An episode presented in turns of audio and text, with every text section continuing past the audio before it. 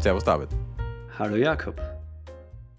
Ich habe eine Frage für dich. Du kennst die Boeing 747. Das ist die mit dem Höcker vorne drauf. Ähm, ein sehr großes Passagierflugzeug, vier Triebwerke, äh, zwei Stockwerke, vorne ein zweites Stockwerk, hinten sind, ist es nur eins. Und dieses Flugzeug besteht aus, wie du dir vorstellen kannst, sehr vielen Einzelteilen. Aus wie vielen? Ich rate einfach nur, ich sage 20 Millionen Einzelteile. Nope. Weit weg? Millionenbereich ist schon mal ganz gut, hätte ich. Es sind sechs Millionen Teile.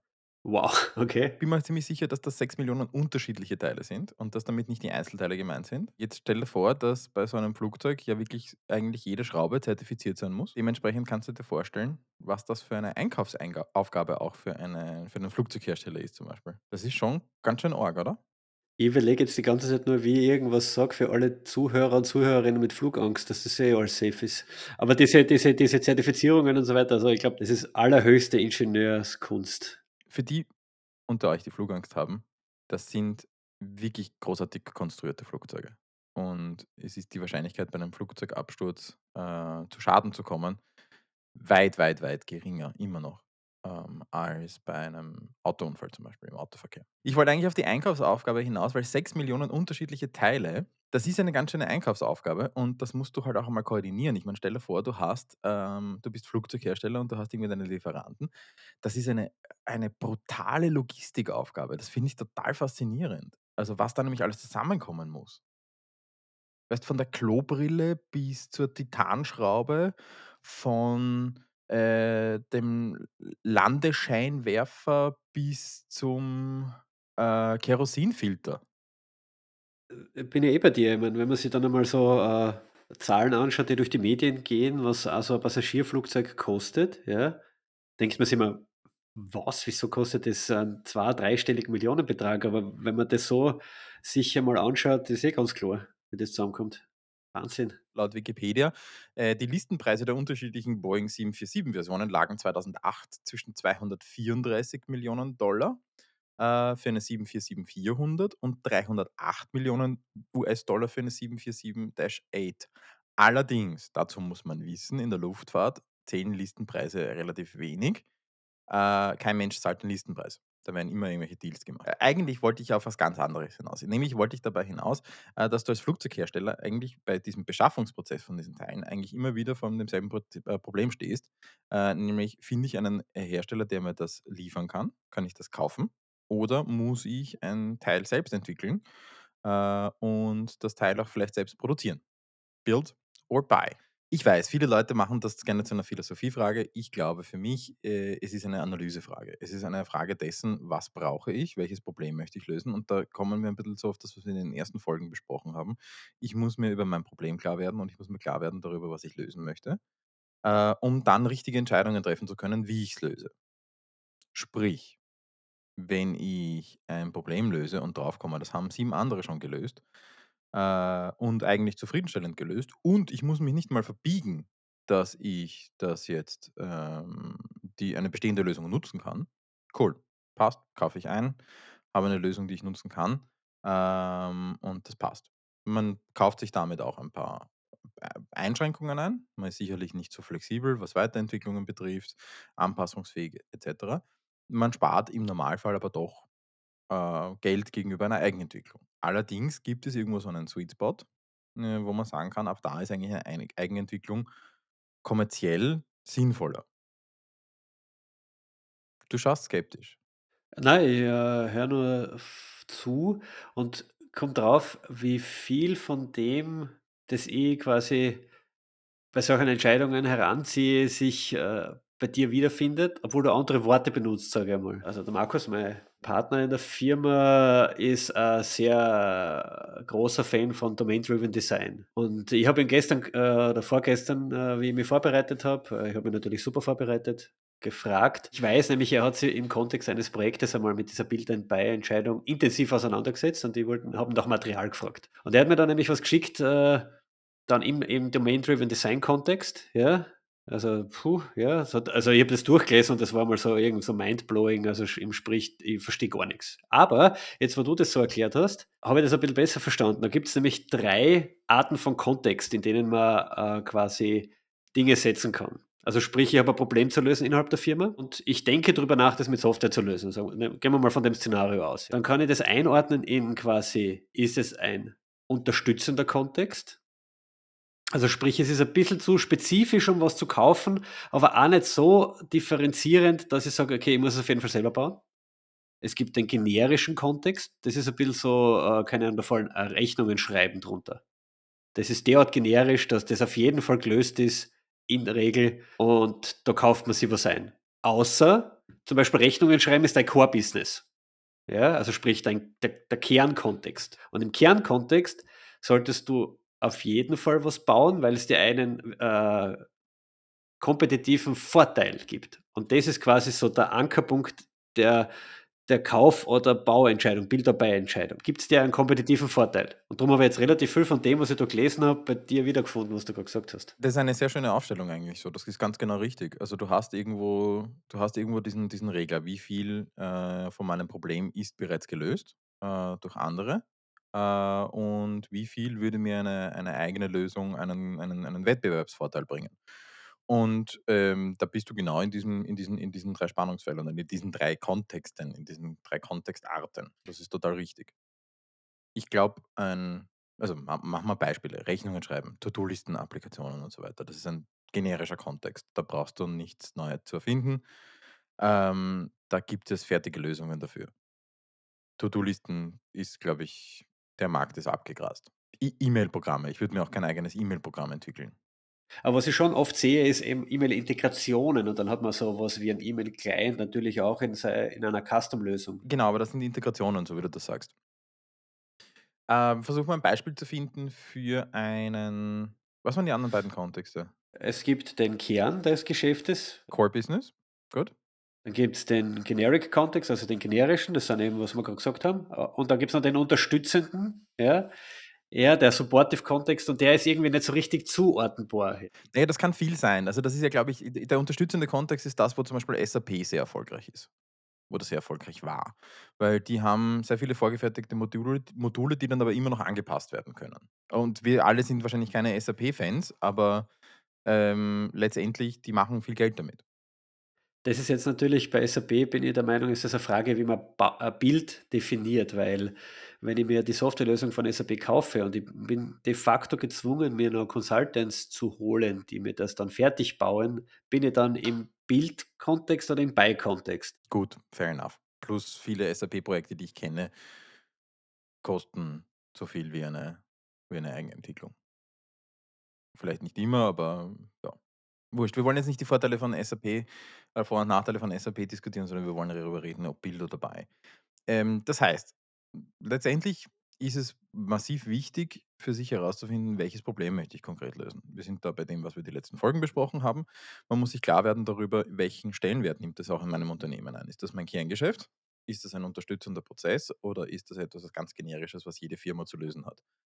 Ähm, ja, das ist, das ist einmal das eine. Und wenn man das einordnen kann, dann kann man wohl seine Anforderungen klarer formulieren, sich klarer werden darüber, wie soll das funktionieren, wie soll die Lösung funktionieren. Ja, und dann ist Recherchearbeit angesagt. Vielleicht gehen wir nochmal einen Schritt zurück, ja, weil du immer sagst, ja, man muss sich klar werden darüber, äh, was man eigentlich macht und so weiter. Da gibt es eine ganz eine nette Methodik, die wir in dem Kontext gern anwenden. Das ist das sogenannte Eventstorming. Also Eventstorming geht es darum, dass man in einer relativ freien Art Post-it schreibt, was die Software alles so kann. Haut man einfach raus. Sehr oberflächlich zusammengefasst. Ich verlinke gerne äh, was in den Shownotes. Aber gleich, die gleiche Methodik kann man ja auf sein Unternehmen an sich auch anwenden. Was mache ich als Firma eigentlich so alles? Ja? Äh, von, keine Ahnung, dem Kern des, also bei uns ist das halt Softwareentwicklung, ist der Kern, aber wir müssen natürlich auch Rechnungen schreiben. Und das kann man alles an einer, an einer Wand klatschen und dann kann man, tut man sich nämlich leichter, das visuell in diese drei Kontexte zu verordnen. Dann kann man relativ schnell sagen, okay, Rechnungen schreiben, Generik, Generik, Generik. Und dann bleiben ein paar Core über und dann kann man dann auch noch diskutieren. Aber so, so hat man eine relativ schnelle Methode, um einmal eine erste Einordnung zu finden. Hast du Beispiele, die du so erlebt hast, was gute Beispiele sind für, für diese drei Kontexte, damit man sich ein bisschen was darunter vorstellen kann, was das für Aufgabenstellungen sind? Wir haben jetzt viel über generisch und den, und den unterstützenden Kontext geredet. Beispiele für, den, für, den, für das Core, äh, wo, wo sich ein, ein, ein Bild echt auszahlt, ein, ein, eine eigene Lösung. Genau, also, das das das ist vielleicht wichtig dazu zu sagen, da geht's jetzt nicht drum, nur weil man's im Quark verankert, dass man's automatisch bauen muss. Aber es ist ein starker Indikator dafür, dass es Sinn macht, dass man sich einen Wettbewerbsvorteil dadurch generiert, ja? Meine, unser Kern ist ja die Softwareentwicklung und, äh, wir haben uns im Laufe der letzten Jahre eine Fülle an Werkzeugen selbst gebaut, um Software schneller und effektiver umsetzen zu können und um uns damit einen Wettbewerbsvorteil zu erarbeiten. Also, Softwareentwicklung als Kern unseres Business und die Werkzeuge dafür in unserem Kern selbst gebaut. Wäre ein Beispiel, das auf uns anwendbar ist, ja? Äh, beim Kunden von uns, der Versicherungslösungen verkauft selbiges, ja. Natürlich gibt's diverse Plattformen, die man sich kaufen kann. Man könnte das vermutlich auch über ERP-System lösen, ja? Aber der hat gesagt: „Okay, ich will die Lösung genauso, wie ich sie mir erdenke, wie ich quasi mir meine Dienstleistung vorstelle und dadurch erreiche ich einen Wettbewerbsvorteil und deswegen will ich es bauen und nicht kaufen.“ Da an diese Lösung zum Beispiel sind dann auch verschiedene generische Sachen wieder angedockt. Rechnungen schreiben, weil wir das jetzt schon ein paar Mal gebracht haben, ja? Oder supportive, ein BI-System, also Business Intelligence, wo er Daten reinkriegt und die er dann halt irgendwie auswertet. Das selbst zu bauen, macht keinen Sinn. Es gibt super Produkte da draußen, ja? Ja, klar. Genauso wenig wie es Sinn macht, eine eine Analytics-Lösung für deine Webseite selber zu entwickeln. Äh, außer es gibt halt keine, die deine Anforderungen die deinen Anforderungen entspricht. Wird's wahrscheinlich nicht geben. Es gibt wahrscheinlich so ziemlich alles abgedeckt in dem Bereich, aber letztendlich muss man hergehen und also, zum Beispiel Event Storming ist eine schöne Methode, um das zu machen und sich überlegen: „Was muss denn dieses Ding alles können? Was muss alles abgedeckt sein? Was sind die Anforderungen, die wir haben?“ Was muss alles funktionieren? Welche Prozesse werden unterstützt et cetera?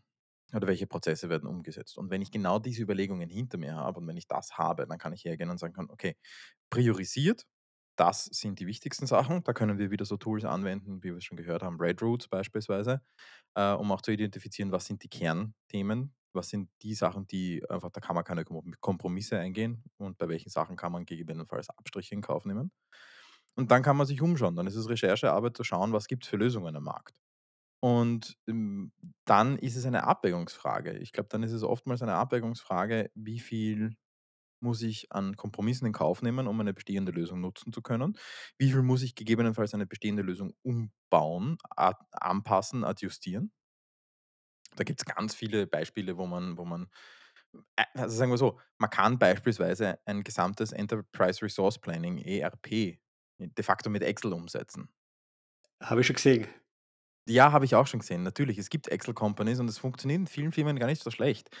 Das Ding ist halt nur, es ist ineffizient, es ist teuer, äh, es ist schwer zu warten und es Es ist ist halt fehleranfällig. fehleranfällig, ganz genau. Und da kann man einfach den Aufwand, den man da hineingesteckt hat das ist oftmals wirklich brutal viel gewesen. Da kann man schneller mal eine eine eine Custom-Lösung, äh, nehmen oder ein fertiges Produkt vom Markt nehmen. Und das ist echt eine eine Abwägungsfrage. Und da also, ich meine, ich nehme mal stark an, du hast auch schon Kunden gehabt, denen du empfohlen hast: „Leute, das zu bauen, das kostet so viel mehr als jegliche Lösung am Markt. Äh, tut das nicht.“ Da kommt's einfach drauf an, dass man einen guten Partner hat, der auch den Überblick hat und der sich damit auch auseinandersetzt und auch eine ehrliche Empfehlung ausspricht. Also, das ist für mich schon was ich verstehe mich als Dienstleister auch in der Rolle des Ideengebers, ja, so 'n bisschen, äh, indem ich aufzeige, was es alles schon vielleicht am Markt gibt oder was es für Varianten gibt oder wie man was lösen kann, weil natürlich könnte ich immer auf das kurzfristige Geld, auf den kurzfristigen Umsatz hingehen und sagen: „Okay, man kann natürlich ich baue alles“, ja? Aber da entwickelt sich einfach keine nachhaltige Kundenbeziehung aus meiner Sicht. Deswegen ist es viel besser, öfter zu sagen: „Hey, du, verstehe, dass du das bauen willst, aber sagen wir sie mal ehrlich, so speziell ist der Prozess nicht. Da gibt's 'ne fertige Softwarelösung.“ Das, was die Umsetzung, das Nachbauen dieser Softwarelösung kostet, kostet die die Softwarelösung in 10 Jahren nicht. Richtig, ganz genau. Und das sind genau diese diese diese Abwägungen, die man treffen muss. Sprich, letztendlich ist es total wichtig, dass man sich klar wird darüber, was muss man gelöst haben. Dann geht's darum, Prioritäten zu setzen und mit diesen Prioritäten kann man mit einem Partner gemeinsam und auch selbst hergehen und diese Situa diese Situation analysieren, den Markt analysieren, die Optionen analysieren, durchdiskutieren, durchrechnen. Das ist oftmals auch einfach eine eine knallharte kommerzielle Entscheidung.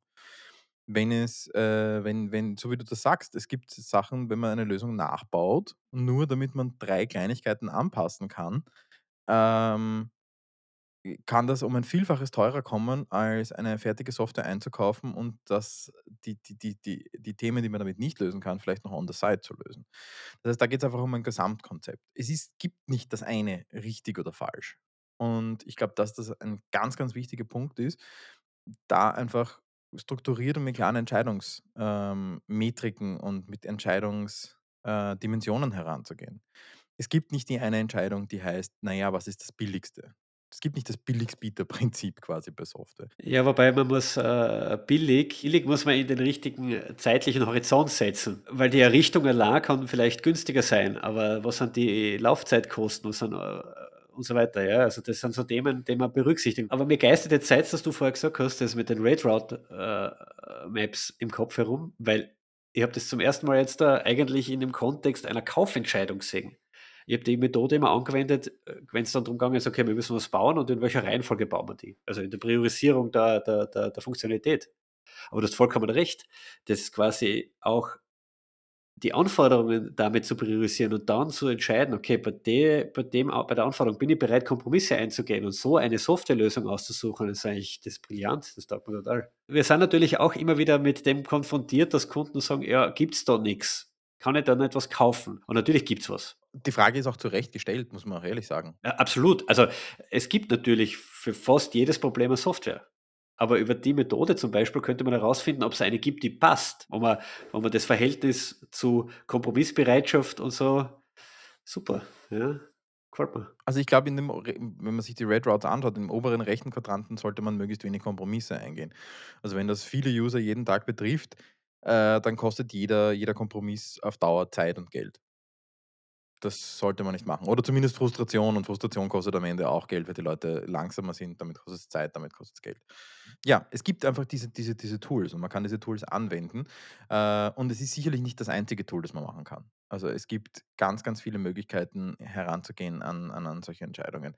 Ähm Absolut. Also, das das funktioniert halt für uns, ja, und das bedeutet nicht, dass das für jeden funktioniert. So wie der Jakob gesagt hat, da gibt's es gibt so viele, ja.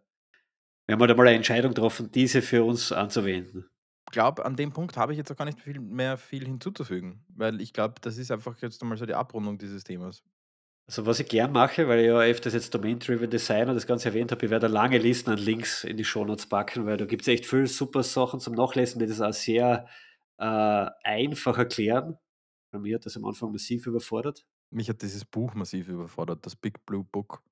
Das hast du gelesen, vollständig? Ich habe es probiert. Es gibt eine super Zusammenfassung und die Zusammenfassung allein sind, glaube ich, 60 Seiten. Die habe ich gelesen und ich habe, äh, egal. Ja, aber da gibt es ein paar Seiten und wir werden ein bisschen was verlinken. Ja, aber vielleicht haben wir dem einen oder der anderen geholfen, äh, ein bisschen Klarheit über eine Kauf- oder Bauentscheidung zu treffen. Ja, Bild dabei.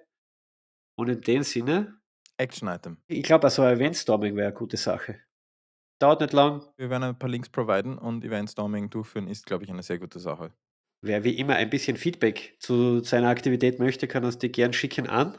Podcast at digi-what.com. Und wir beantworten natürlich jedes einzelne E-Mail.